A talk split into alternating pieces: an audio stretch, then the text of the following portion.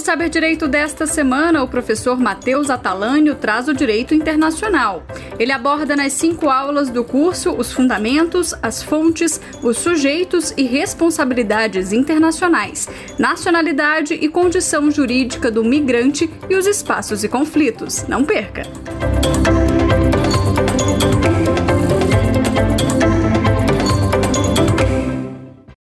Olá pessoal, tudo bem? Meu nome é Matheus Atalânio, sou professor de Direito Internacional. Estou aqui para um curso de Direito Internacional aqui no Saber Direito da TV Justiça. E para mim é uma honra estar aqui no Saber Direito, visto que eu também estudei pelo Saber Direito. Visto que para mim é, é uma emoção enorme estar aqui por, por lembrar da, das minhas origens e de como eu comecei. Eu é, tenho receio até de me emocionar lembrando disso, mas eu sinceramente não sei como é que eu cheguei até aqui e eu tenho muita felicidade de estar na frente de vocês para falar um pouco da minha trajetória em direito internacional e para falar, fazer um curso de, durante uma semana, em uma, uma aula por semana, sobre temas do direito internacional e as novas tendências da disciplina. Na primeira aula, trabalharemos com os conceitos, com os fundamentos, é, com a questão da obrigatoriedade do direito internacional, a questão da historicidade do direito internacional. É, já no segundo momento, nós falaremos das fontes do direito internacional, ou seja, onde é que a gente pode encontrar as normas de direito internacional. No terceiro momento, nós vamos trabalhar com os sujeitos, ou seja, quem efetivamente são as pessoas jurídicas de direito internacional. No quarto momento, nós trabalharemos com a nacionalidade em direito internacional, que é uma disciplina que é eventualmente estudada em direito constitucional, mas a verdade é que a nacionalidade tem um viés muito internacional e nós vamos entender bem, é, ponto a ponto, o que, que eu estou querendo dizer. Na, no quinto e último momento, nós terminamos aí a lógica do direito internacional propriamente dito e nós falaremos de espaços e de conflitos. Né? Que espaços o direito internacional ele tem o interesse de trabalhar? Quais são os conflitos? Enfim, quais são as normas relativas ao conflito? Existem normas relativas aos conflitos? Tudo isso é, deverá ser trabalhado e estudado aqui durante uma semana de curso, tá bom? Ao final de cada aula, nós teremos um quiz. Nós teremos três questões, onde eu examinarei tópico por tópico, ou seja, item por item, qual item está correto, qual item está errado e por que, que os itens estão errados. Isso tudo para que você, aí de casa, consiga entender esta disciplina de uma forma muito leve, de uma forma muito direta, assim como o saber direito sempre, desde a sua origem, tentou frisar. O primeiro momento desta disciplina, nós vamos falar sobre o conceito. O conceito de direito internacional é algo muito importante para que a gente entenda, basicamente, de que, que nós estamos falando, qual é o objeto de estudo do direito internacional. É, o nome, como, como escutamos, né, direito internacional, ele já pressupõe um direito entre nações, um direito interestatal, um direito que visa, em específico, regular enfim, é um, ser um conjunto de normas que vem a regular a sociedade internacional ou a comunidade internacional, algo que também falaremos um pouco mais adiante. No entanto, eh, questões relativas a conceitos sempre são é, constantes no estudo do direito internacional e sempre lá no início dos principais livros de direito internacional do nosso país e do nosso planeta, nós temos aí grandes discussões sobre o que é direito internacional, o que é direito internacional público, o que é direito internacional privado, o que é direito das gentes e o que é, por exemplo, o direito transnacional, ou seja, as novas, a nova viabilidade do direito internacional. Né? Historicamente falando, o direito internacional ele foi, ele foi instituído lá na antiguidade, é, enfim, remotamente. É, tem também passagens na Idade Média, mas somente na Idade Moderna é que ele se elaborou da forma como conhecemos agora. Falarei isso um pouco mais adiante, mas o que eu quero que vocês entendam é que inicialmente a terminologia para falar direito nacional a gente chamava de ius gentium, ou seja, direito das gentes. Essa tradução literal do romã, enfim, do, do latim ius gentium, foi traduzida para direito das gentes e, ou então direito das nações, né, que foram as primeiras terminologias para direito internacional utilizadas lá pelos, pelos, pelos pais fundadores do direito internacional, como Francisco de Vitória, Francisco Soares e Hugo Grossio. A verdade é que o direito internacional ele passou por grandes mudanças no mundo mudanças históricas, mudanças é, que, que efetivamente mudaram todo o ponto de vista, todo, todo ponto de vista sobre o objeto que nós estávamos falando. Se inicialmente falávamos unicamente de estados, hoje, sobretudo após o ano de 1949, também falarei um pouco mais adiante, nós também podemos falar que as organizações internacionais estão presentes aí no ideal, no, no ideário da, do linguajar em direito internacional. O que eu quero, o que eu quero dizer, prezados, é simples. A terminologia direito das gentes, em determinado momento, ela passou a não ser mais utilizada. Ela passou a não ser mais tão interessante. Né? Ao longo dos tempos, o termo direito internacional, a partir lá do ano de 1780, em que Jeremy Bentham, eh, no seu livro An Introduction to the Principles of Moral and Legislation, trouxe essa terminologia, direito internacional, em contraposição ao direito municipal, fazendo uma distinção entre direito interestatal e direito doméstico. E aqui exatamente o ponto que eu quero chamar a atenção. Existem eh, dois pontos de vista diferentes em direito internacional, seja um ponto de vista em direito interno e outro ponto de vista em direito internacional a forma como essas duas disciplinas vão é, trabalhar entre si depende de qual teoria estaríamos escolhendo. Se, seja, se o direito internacional e o direito interno fazem parte do mesmo universo jurídico, eles poderiam ser chamados de moni, poderiam estar presentes no monismo jurídico. Ao passo que, se estivéssemos falando do direito internacional e do direito interno como duas disciplinas de universos diferentes que eventualmente podem ou não se ligar, nós estaríamos falando de dualismo jurídico. Esses são parte dos fundamentos. Por que, eu estou querendo falar isso? Eu estou tentando, tentando falar disso para entender por que, que o termo direito internacional como um direito interestatal, direito entre nações, ficou tão famoso e até hoje é a terminologia mais interessante, enfim, é a mais utilizada. A grande pergunta que vem é: por que, que esse termo ainda é utilizado se nós temos outros sujeitos de direito internacional, como as organizações internacionais intergovernamentais e, por exemplo, os indivíduos? A verdade, meus caros, é que o termo parece não ter mais tanta utilidade como antes. O termo já parece não ser mais tão adequado quanto antes, melhor dizendo. Isso acontece porque a sociedade internacional ela mudou muito rápido. E aí, em direito francês, né, tra trazendo um pouco do que nós conhecemos do direito francês, nós, ao invés de fazermos como o direito anglo-saxão, que fala em direito internacional e conflito de leis, né, International Law e Conflict of Law, nós preferimos nos utilizar das terminologias francesas para falar direito internacional público e direito internacional privado. A diferença entre direito internacional público e direito internacional privado é bastante simples. São disciplinas diversas, são disciplinas bastante diversas. Há até quem diga que o direito internacional privado não tem muito uma relação com o direito internacional público. Outros entendem que são ramos do direito que possuem correlação. No entanto, nós bem sabemos que são uh, correlações bastante distintas.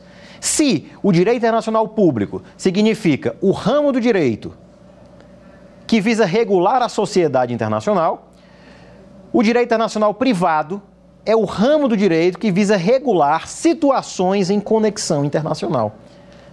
Não se trata, efetivamente, de ver o que, que fala de direito interno, o que, que fala de direito internacional. Até porque ambas as disciplinas, elas em determinado momento vão ter que, se, vão ter que trabalhar com tratados internacionais, ou seja, numa perspectiva internacional, e elas também vão ter que trabalhar com a perspectiva interna em alguns momentos, como a gente vai, como a gente vai falar, por exemplo, do monismo e do dualismo jurídico, que é o grande questionamento, como é que o direito internacional ele se relaciona com o direito interno. Então, a partir dessa premissa, nós temos duas disciplinas diferentes, duas disciplinas autônomas e duas disciplinas que trazem uh, material totalmente diverso. se o direito internacional público é regulado pelos tratados internacionais, pelos costumes internacionais, pelos princípios gerais de direito, pela jurisprudência internacional e pela doutrina internacionalista, o direito internacional privado, notadamente, ele tem outras fontes. Mas, em especial, nós, aqui em direito brasileiro, nós conseguimos encontrar normas que vão regulamentar o direito internacional privado no Código de Processo Civil e na Lei de Introdução às Normas de Direito Brasileiro, ou seja, no CPC e na LINDB, respectivamente. No entanto, uh, por entender que a, a, terminologia direito internacional ela já não é mais tão adequada. Alguns estudiosos do direito internacional passaram a propor algumas soluções. Dentre essas soluções, a primeira é a volta à terminologia do direito das gentes, que muito me agrada. E eu digo isso por um motivo muito simples.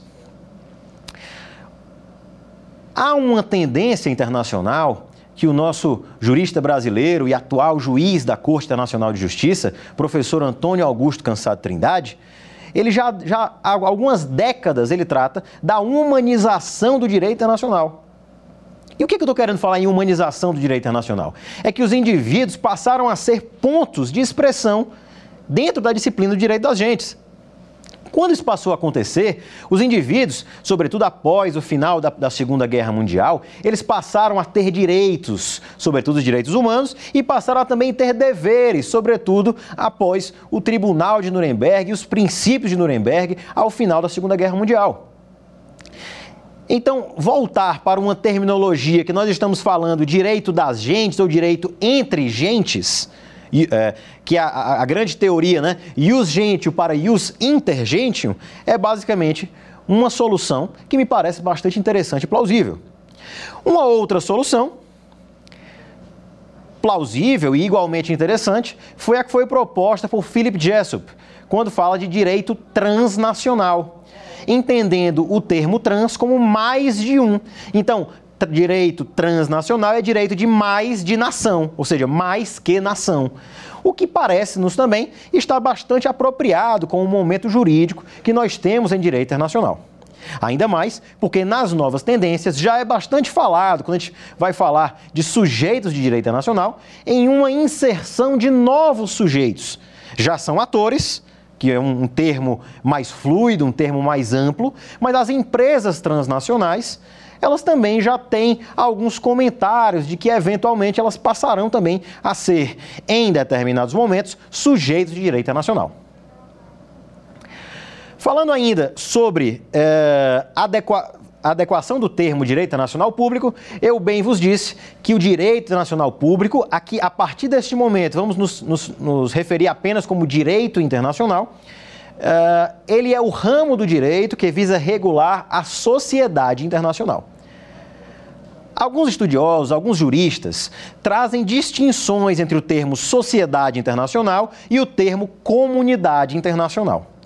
O que, que é a, a, grande distinção entre os dois termos? É, basicamente, na sociedade internacional não haveria laços espontâneos que ligariam esses estados. E quando eu falo estados, notadamente, há que os, os senhores devem saber que devo estar falando de países. Né? Então, os países têm que ter algum tipo de ligação espontânea. Então, a partir do momento que esses países não têm nenhum tipo de ligação espontânea, falamos em sociedade internacional. A partir do momento em que falamos de uma ligação espontânea, de um laço espontâneo entre esses estados, nós falamos em comunidade internacional. A verdade é que me parecem uh, termos sinônimos. Vou dizer por quê. Existem duas teorias. A teoria principal, é, ou melhor, nem poderia dizer que é uma teoria principal. Existe uma teoria que faz uma distinção entre os dois termos, existe outra teoria que entende os dois como sinônimos. Eu, particularmente, parto do pressuposto que são dois termos sinônimos. Até porque, se você é, tiver a oportunidade de ver livros de direito internacional público em língua inglesa, você vai provavelmente, em mais de um momento, se deparar com o termo International Community, ou seja, comunidade internacional, para significar basicamente que uh, o direito, uh, o direito internacional público. Falando agora no histórico do direito internacional, ou seja, de que forma este ramo do direito foi criado, de que forma ele passou a ser aceito como uma disciplina autônoma e de que forma ele impactou a nossa comunidade internacional. Ainda na antiguidade, nós temos aí alguns relatos, né, os professores Alain Pelé, professor, o professor Malcolm Shaw também, é, relata que em matéria de tratados internacionais, ou melhor, do que seria um embrião do tratado internacional, até porque naquele momento nós não poderíamos falar em estados-nação, nós podemos falar em países, nós falávamos apenas em, é, em povos, né, em realmente grandes povoados, que realmente eram similares à ideia de Estado, mas que naquele momento nós falávamos apenas em grandes povoados. Em por volta de 1280 a.C., um tratado internacional entre Atuzile II, chamado rei dos Hititas, e Ramsés II, chamado rei do Egito, ou melhor, faraó do Egito, já regulamentava, de algum modo, questões relativas ao comércio internacional e a direitos de indivíduos.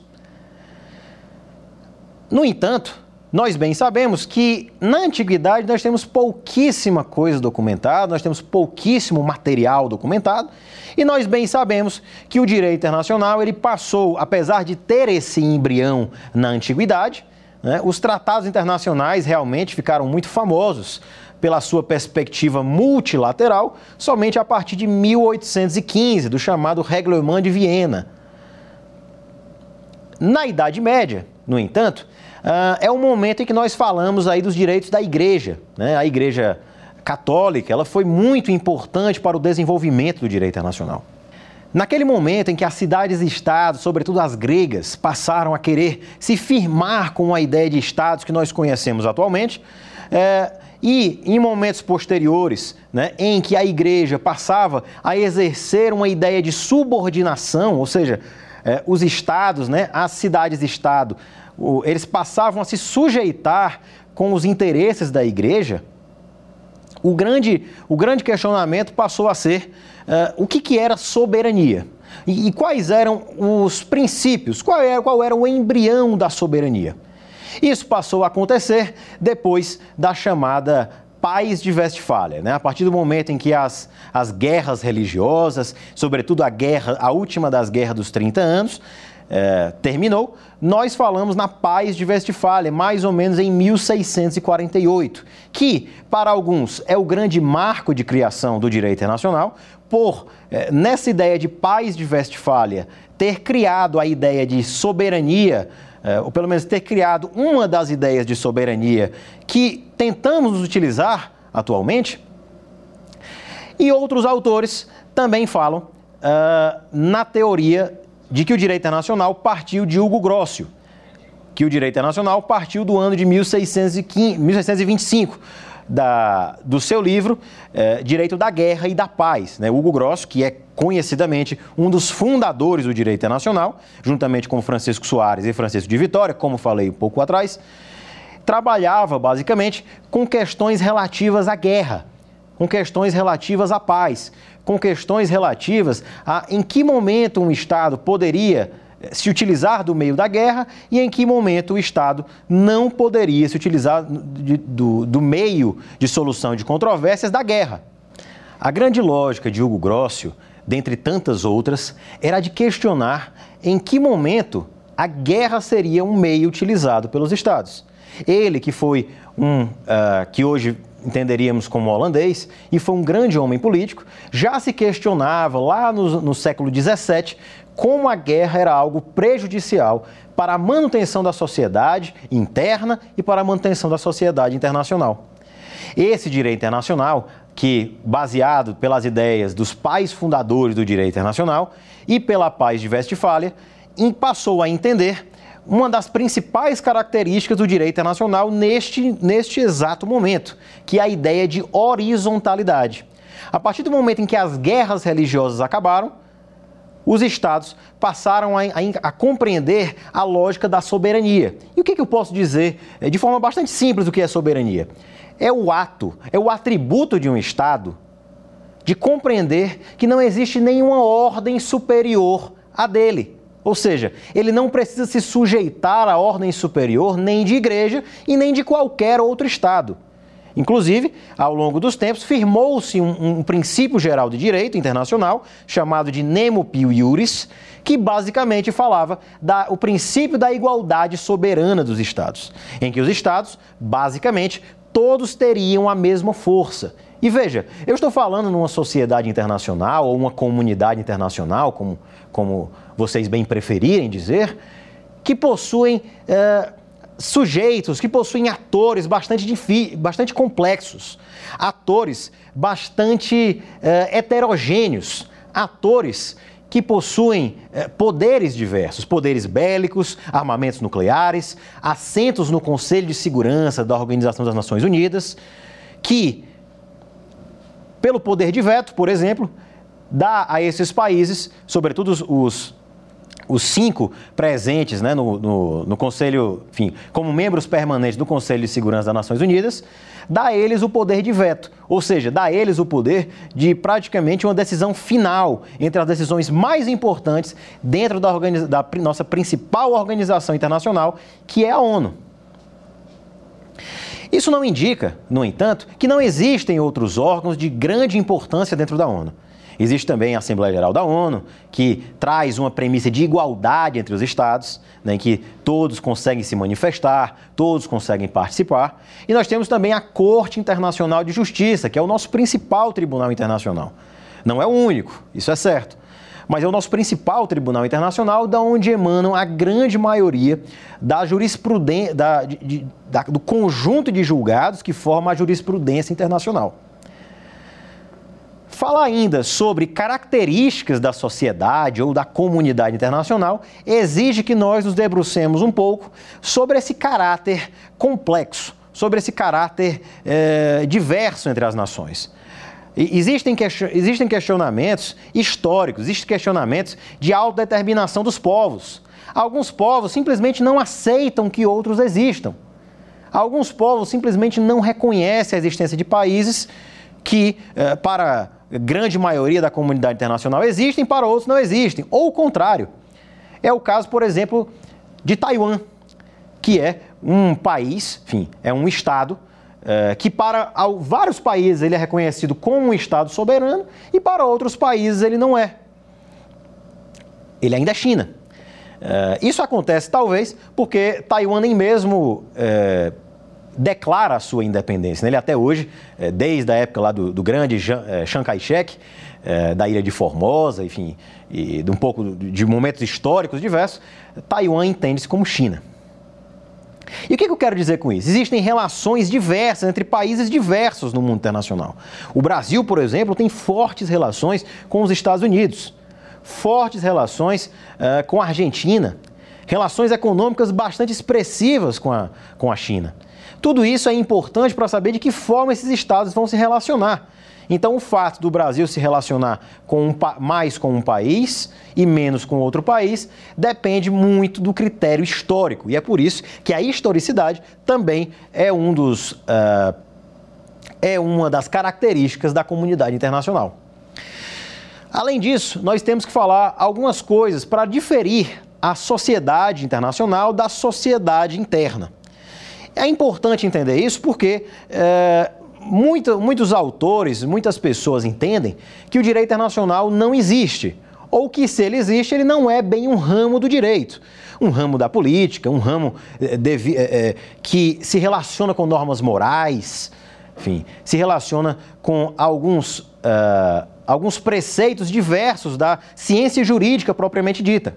E esses são os chamados negadores do direito internacional que entendem, basicamente, que o direito internacional, eh, ao, se debruçar, enfim, ao se debruçarem nos estudos de direito internacional e fazerem breves comparações com o direito interno, muitas vezes eles entendem que o direito internacional é um ramo diverso da, da, do direito interno, porque ele não tem alguns fundamentos. Por isso é que alguns, alguns negadores de direito internacional entendem que nem mesmo o direito internacional existe. É mais uma ficção jurídica. Né? O direito internacional, por exemplo, ele não tem um poder legislativo universal. Ele não tem um poder executivo universal e também não tem um poder judiciário universal. Quando eu digo que não tem um poder legislativo universal, não quer dizer que ele não tem normas. Pelo contrário, não quer dizer que ele não tem fontes. Ele tem fontes. Ele tem fontes sólidas, inclusive. Ele tem uma série de instâncias produtoras, né, de, de, de sistemas produtores de normas jurídicas. Nós temos normas produzidas no âmbito da Organização Mundial do Comércio, nós temos normas produzidas no âmbito do direito internacional dos direitos humanos, nós temos normas produzidas unicamente nos sistemas regionais de proteção dos direitos humanos, nós temos normas específicas aos conflitos armados, que, querendo ou não, são sistemas, vão montando sistemas diversos. Assim como, por exemplo, existem normas é, unicamente, que vinculam unicamente alguns blocos econômicos. É o caso, por exemplo, do Mercosul.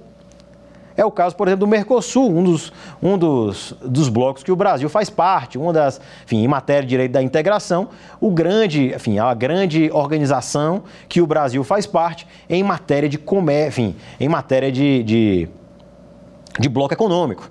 Né? Então, o que eu estou querendo dizer com isso? Estou querendo dizer que, apesar de não ter um único centro de, como um poder legislativo universal, não é, não é por isso que não existem outras normas. E o mesmo se dá quando falamos em um poder é, judiciário internacional. Apesar de nós termos a velha Corte da Haia, né, a Corte da Haia, como conhecemos lá desde o ano de 1919, antes com o nome de Corte Permanente de Justiça Internacional e agora com o nome de Corte Internacional de Justiça, nós bem sabemos que a Corte da Haia é nossa principal corte internacional, nosso principal, tra... nosso principal tribunal internacional. Mas isso não indica que não existem outros. Pelo contrário, nós temos, por exemplo, no âmbito dos direitos humanos, a Corte Interamericana de Direitos Humanos, da qual o Brasil faz parte. Nós temos também o Tribunal Permanente de Revisão do Mercosul. Nós temos no âmbito da OMC, a Organização Mundial do Comércio, o órgão de solução de controvérsias. Isso tudo para dizer que nós não temos eh, garantidamente um poder judiciário universal, mas nós temos uma série de tribunais internacionais que vão trabalhar e vão tentar julgar as normas de direito internacional enfim, os, os litígios entre países com as normas de direito nacional que temos. Esses tribunais, eles não podem ser vistos como um poder judiciário universal, mas como um poder judiciário bastante fragmentado, mas que, mesmo que tenhamos a falsa impressão de que esse poder judiciário, enfim, de que esses tribunais internacionais, eles não têm efetividade, nós passamos a compreender que a responsabilidade internacional dos estados e ultimamente das organizações internacionais e mais recentemente ainda uh, dos indivíduos, uh, são sim bastante efetivos. Além disso, uh, nós também não temos um poder executivo internacional Apesar de nós termos aí órgãos eh, de caráter global, como a Assembleia Geral da ONU, ou então o Conselho de Segurança das Nações Unidas, ambos estes órgãos, eles fazem parte, enfim, eles estão presentes no corpo de, de, de, de fundação da ONU, mas uh, não podem ser vistos propriamente como um poder executivo. Apesar de terem decisões uh, que vinculam né, os 193 países do mundo até o presente momento ter decisões que vinculam, inclusive, em âmbito interno aqueles estados, a depender notadamente das decisões.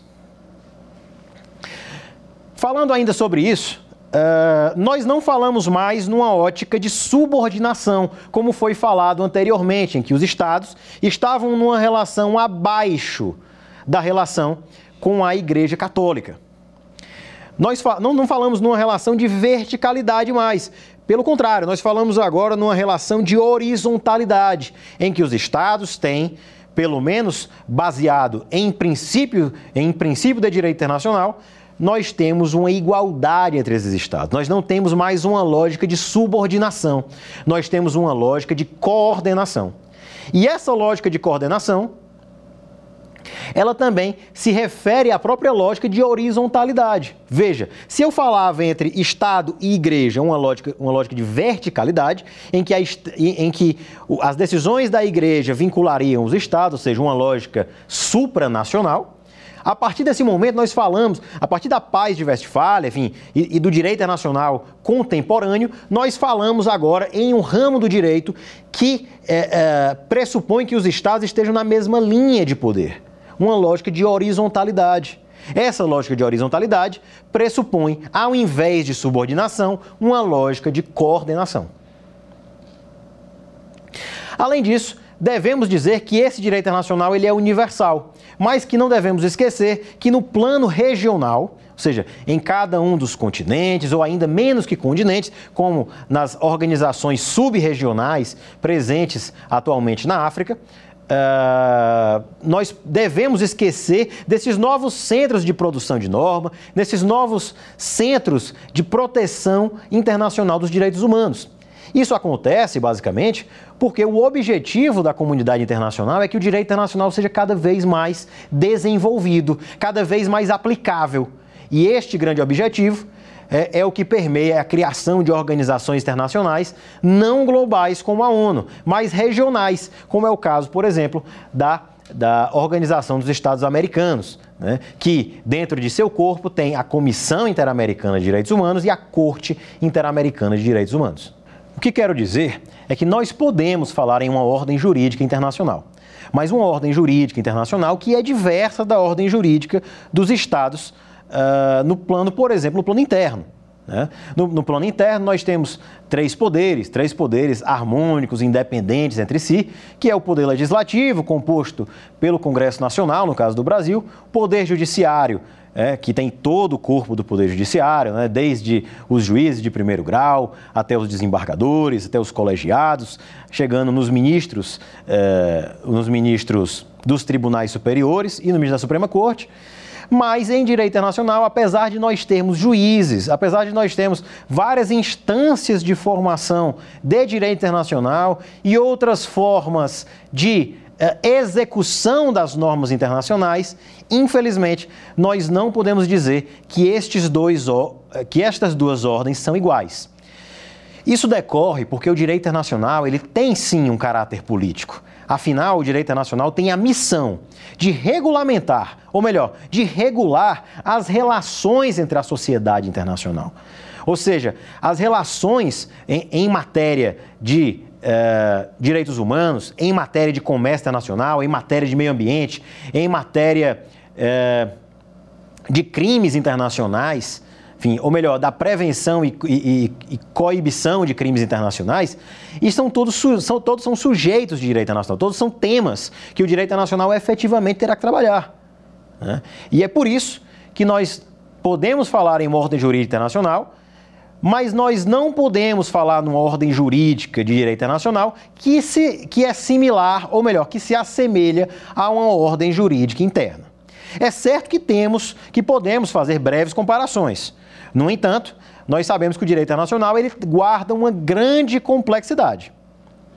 Uma complexidade que se dá baseado em toda essa complexa sociedade internacional, com atores mais poderosos, atores menos poderosos, atores mais populosos, atores economicamente mais fortes, atores que uh, estão presentes em, em, em, uma, em blocos de países, né, como o caso, por exemplo, da União Europeia, né, e, outros, e outros pontos. Nós temos várias cortes internacionais, inclusive, e essas cortes internacionais elas guardam sim um poder de vincular os estados a partir do momento que os estados aceitem ser vinculados por elas. Isso tudo porque nós temos como fundamento de direito internacional eh, duas teorias em específico que eu tentarei eh, bem rapidamente, bem simplesmente passar para vocês agora. Nós temos duas possibilidades de compreender o fundamento pelo qual uma norma de direito internacional é obrigatória.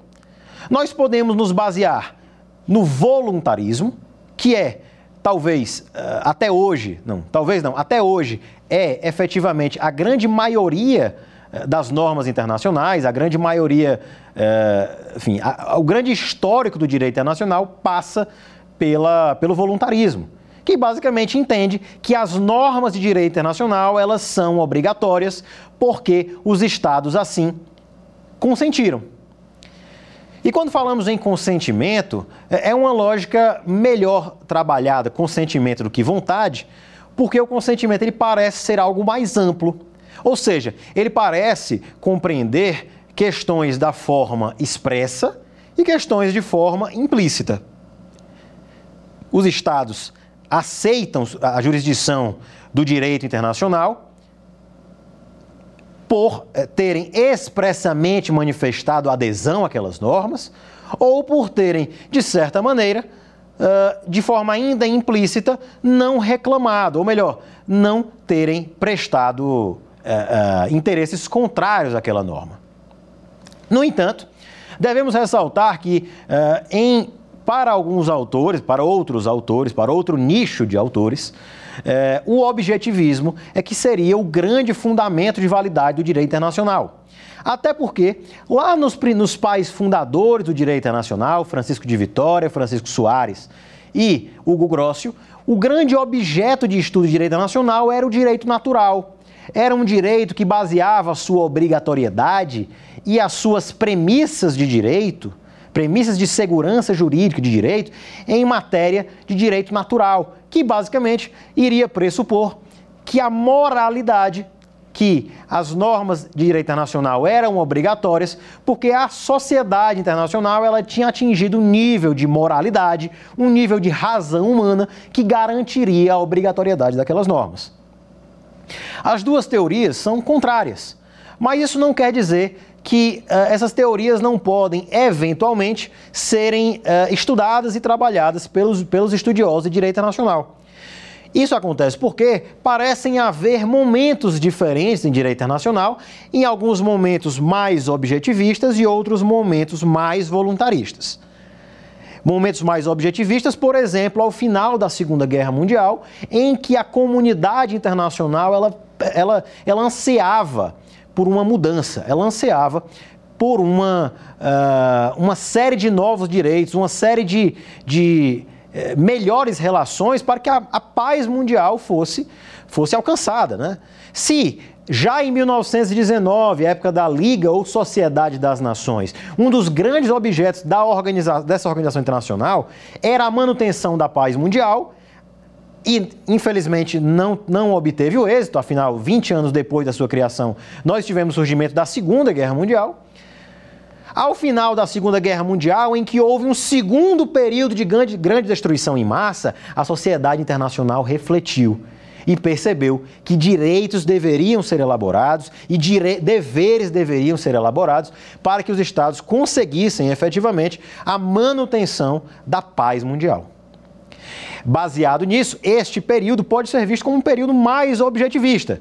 No entanto, nós, como nós falamos de consentimento, ainda assim nós partimos, nós partimos do pressuposto de uma sociedade internacional baseada no voluntarismo. Até hoje, e de forma bastante majoritária, eh, o voluntarismo é que é, fundamenta a validade do direito internacional, ou pelo menos que historicamente fundamentou a validade do direito internacional. Isso ocorre, pois, sem a, o consentimento dos Estados, nós não podemos dizer que as normas são obrigatórias em matéria de direito internacional. Além disso, uh, uma outra temática bastante interessante é a questão das tendências evolutivas do direito internacional. Se, em um primeiro momento, o grande objetivo dos Estados era coexistir entre si, era basicamente uh, não se destruírem uns aos outros, que estabeleceram é, premissas de é, não atacar um ao outro e questões é, relativas a comércio, a, a, perspectiva econômica de direito internacional, basicamente para coibir a ação armada, aos conflitos armados, às guerras. Né? Isso tudo porque percebeu-se que a guerra não era lucrativa para ninguém. A guerra sempre foi, é, em matéria de vidas humanas ou de custo econômico, sempre foi algo bastante é, elevado, bastante gravoso e que deixavam as grandes lideranças é, daqueles povoados, daquelas determinadas populações, em maus lençóis. Em um segundo momento, nós, não, nós passamos, em matéria de direito internacional, a falar não num direito de coexistência, mas no direito de cooperação. Isso indica que os estados passaram, de alguma maneira, a entender que a melhor forma de manter a paz mundial e as boas relações econômicas entre eles era basicamente cooperando. Se no primeiro momento nós tínhamos apenas a, o, o grande embrião do direito internacional, que era que os estados passassem a coexistir entre si, no segundo momento, nós passamos a compreender que a cooperação era o melhor caminho. A partir do ano de 1815, do Reglement de Viena, em que foi o primeiro grande tratado multilateral né, que vinculou vários países a determinadas regras, nós passamos historicamente, pouco a pouco, a evoluir ainda mais em matéria de direito internacional. Até que 100 anos depois, em média, o ex-presidente dos Estados Unidos da América, Woodrow Wilson, uh, trouxe as premissas baseadas no, nos 14 pontos de Woodrow Wilson. Esses 14 pontos pregavam mais ou menos o que seria uh, ali ao final da Primeira Guerra Mundial, o que seria o que seria necessário para que a sociedade internacional continuasse daquela forma, ou melhor, continuasse coexistindo e cooperando da melhor forma possível. Né? Nós bem sabemos que algumas organizações internacionais já tinham sido criadas antes disso. Em 1875, por exemplo, nós temos a União Postal Internacional. E nós já tínhamos anteriormente comissões eh, relativas à administração de rios e. Uh, a partir de 1919, nós tivemos a criação, né, dado o armistício né, o final da Primeira Guerra Mundial, nós tivemos aí um período de cooperação nunca antes visto, que nós poderemos, poderíamos aí apelidar de boom das organizações internacionais. A partir de 1919, a ONU eh, não tinha sido criada ainda, mas a sua antecessora, a Liga ou Sociedade das Nações, criou-se no ano de 1919. Além dela, a Organização Internacional do Trabalho, organizações internacionais que, de certa maneira, estão vigentes até hoje. A Liga da Sociedade das Nações a, efetivamente acabou e do que restou dela foi tudo bastante incorporado pela ONU, ou seja, podemos dizer que a ONU é uma sucessão da Liga das Nações e a Organização Internacional do Trabalho continuou.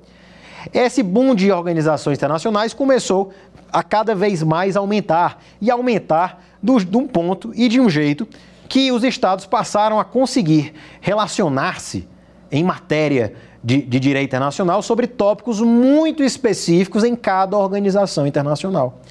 Ao ponto que, atualmente, nós temos organizações internacionais sobre propriedade intelectual, sobre comércio, sobre eh, meio ambiente, nós temos organizações internacionais sobre perspectivas regionais eh, e por aí vai. Um terceiro momento que, que foi também falado foi o, direito de so, uh, o momento do direito internacional de solidariedade, em que o direito internacional, basicamente, ele passou a tentar, enfim, apesar de não ser uh, majoritariamente aceito, é interessante frisar este direito de solidariedade, que nos traz pontos bastante interessantes quando nós vamos analisar alguns fenômenos que até então uh, não poderiam ser muito bem explicados nem pelo objetivismo e nem pelo voluntarismo. Estou falando, basicamente, das normas cogentes, das normas peremptórias de direito internacional, que são as, as chamadas normas de ius cogens, ou normas cogentes, que estão conceituadas lá no artigo 53 da Convenção de Viena sobre Direito dos Tratados do ano de 1969. E, basicamente, em, em, em, poucas palavras, as normas cogentes ou normas peremptórias de direito internacional são aquelas normas tão importantes para a manutenção da sociedade internacional que delas não podemos derrogar. O que isso quer dizer? Que basicamente não podemos uh, conflitar outras normas contra normas de ius cogens o conflito de uma norma com uma norma e os cones vai acabar invalidando uma norma. A única possibilidade de derrogação de uma norma cogente é por outra norma cogente mais recente.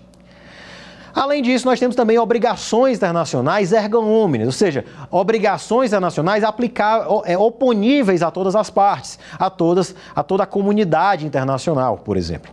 Esse tipo de norma, tanto as normas cogentes quanto as obrigações erga omnes, já estão em um novo período, um período de solidariedade, um período em que os estados passaram a se correlacionar em um grande, enfim, em, no caso, por exemplo, da União Europeia, né? um conjunto de muitos estados que se vinculavam de alguma forma por meio uh, de por meio de tratados internacionais que vinculariam ali toda aquela a legitimidade daquele bloco. E, por fim, a questão da humanização do direito internacional, que eu já mencionei, trabalhada há muito tempo já pelo professor Antônio Augusto Cansado Trindade, que nos, nos, fala basicamente que o direito internacional, a partir de um determinado momento, passou a voltar às suas origens, uh, uma, uh, enxergando o indivíduo de uma nova maneira, enxergando o indivíduo agora como um sujeito, como um detentor de direitos e deveres na ordem jurídica internacional. Agora que finalizamos a, a, disciplina desta primeira aula de Direito Internacional, em que falamos dos fundamentos do direito internacional, vamos passando agora para questões, para o nosso quiz, para saber de que forma esta disciplina pode ser trabalhada em questões de prova. Questão número 1. Um. Assinale a alternativa correta. O direito internacional privado é o ramo do direito que visa regular a sociedade internacional. B. O direito internacional privado difere do direito internacional público por versar sobre indivíduos. C. O direito internacional público fundamenta-se majoritariamente pela vontade dos Estados. E D. Direito transnacional é um termo sinônimo para direito internacional privado. E aí, já sabe a resposta? Prezados, a letra A está errada, porque o direito internacional privado é o ramo do direito que visa regular as situações de conflito internacional, ou seja, são aquelas relações em que dois poderes judiciários de países diferentes estão, por exemplo, estão tentando uh, descobrir qual é o poder judiciário competente, qual é o país que será competente para julgar aquela ação, qual será o juiz que vai julgar aquela ação, se é o juiz nacional ou o juiz estrangeiro, e todas essas questões. Este conceito, na realidade, é o conceito de direito nacional público. Vamos lá para a letra B. O direito internacional privado difere do direito internacional público por versar sobre indivíduos. Incorreto também, porque o direito internacional público versa sobre indivíduos e o direito internacional privado também versa sobre indivíduos, mas sobre vieses totalmente diferentes. O direito internacional privado, como eu disse, ele pode vir a tratar indivíduos em um litígio, uma controvérsia jurídica de direito interno, enquanto o direito internacional privado, ele tem direitos e tem deveres do indivíduo na sociedade internacional. Direitos como os direitos humanos, deveres como, por exemplo, a possibilidade de ser, de responder criminalmente em um tribunal internacional. Letra C. O direito internacional público fundamenta-se majoritariamente pela vontade dos Estados. Aí está o item correto. Aí está o item correto. O voluntarismo, pelo menos de maneira totalmente histórica, ele foi o grande argumento uh, para a obrigatoriedade das normas em matéria de direito internacional. A letra D e última, direito transnacional é um termo para direito internacional privado?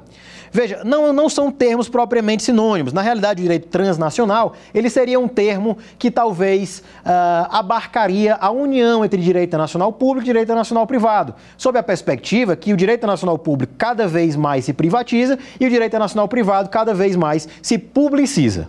Então, o Transnational Law, de Philip Jessup, é um termo bastante interessante, mas que não tem uh, exatamente a mesma lógica do direito internacional privado. Vamos lá para a segunda questão?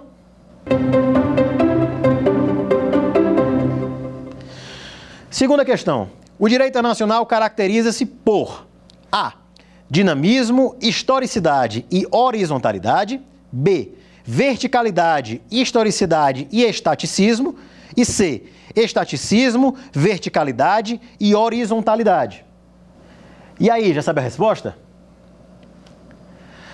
Letra A: dinamismo, historicidade e horizontalidade. Esse é o item correto. E vou dizer para vocês por quê.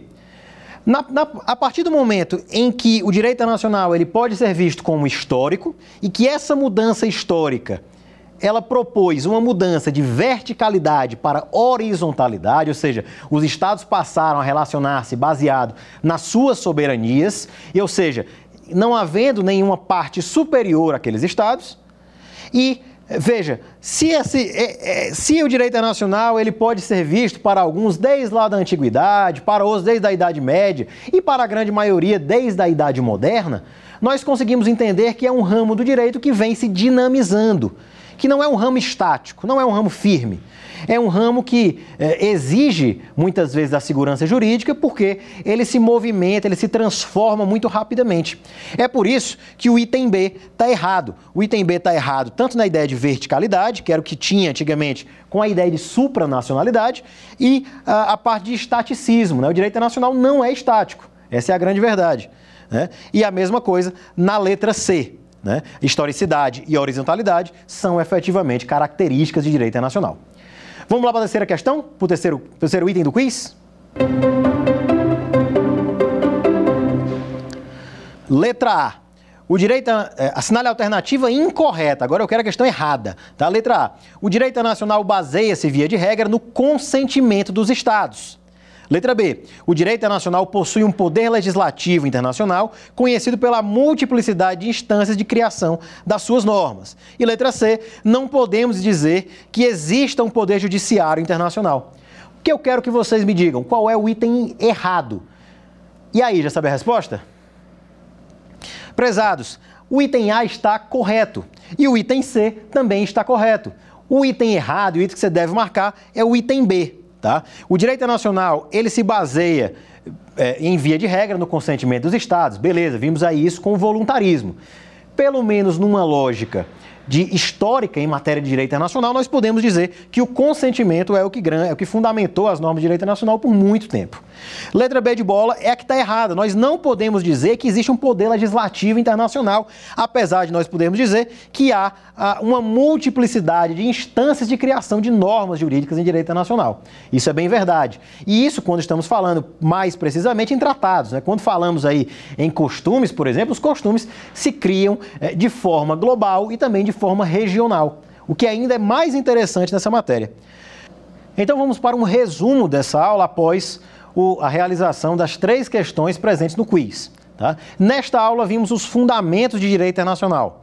Nós vimos, basicamente, os fundamentos para sua obrigatoriedade, nós vimos as questões relativas ao conceito, questões sempre interessantes em matéria de direito internacional, no conceito de direito internacional público, conceito de direito internacional privado, conceito de sociedade internacional e sua eventual distinção para a comunidade internacional. Vimos as características do direito internacional ligadas já a um plano histórico em direito internacional. E vimos também uh, algumas das características que provam a existência do direito internacional, a sua efetividade e a sua distinção com o direito interno. Na próxima aula, trabalharemos com as fontes de direito internacional, continuando assim a lógica do direito internacional propriamente dito, que se divide entre estados, desculpa, que se divide entre fontes, sujeitos, espaços e conflitos. Nesta próxima aula, falaremos das fontes de direito internacional, ou seja, onde nós podemos encontrar o direito internacional. Eu agradeço a presença de todos vocês e até a próxima aula dar alguma sugestão de tema para os cursos do Saber Direito? Então mande um e-mail para a gente, saberdireito.stf.jus.br ou entre em contato pelo WhatsApp. O número é esse que aparece na sua tela. Você também pode estudar pela internet. Acesse nosso site tvjustiça.jus.br ou pode rever as aulas no canal do YouTube TV Justiça Oficial.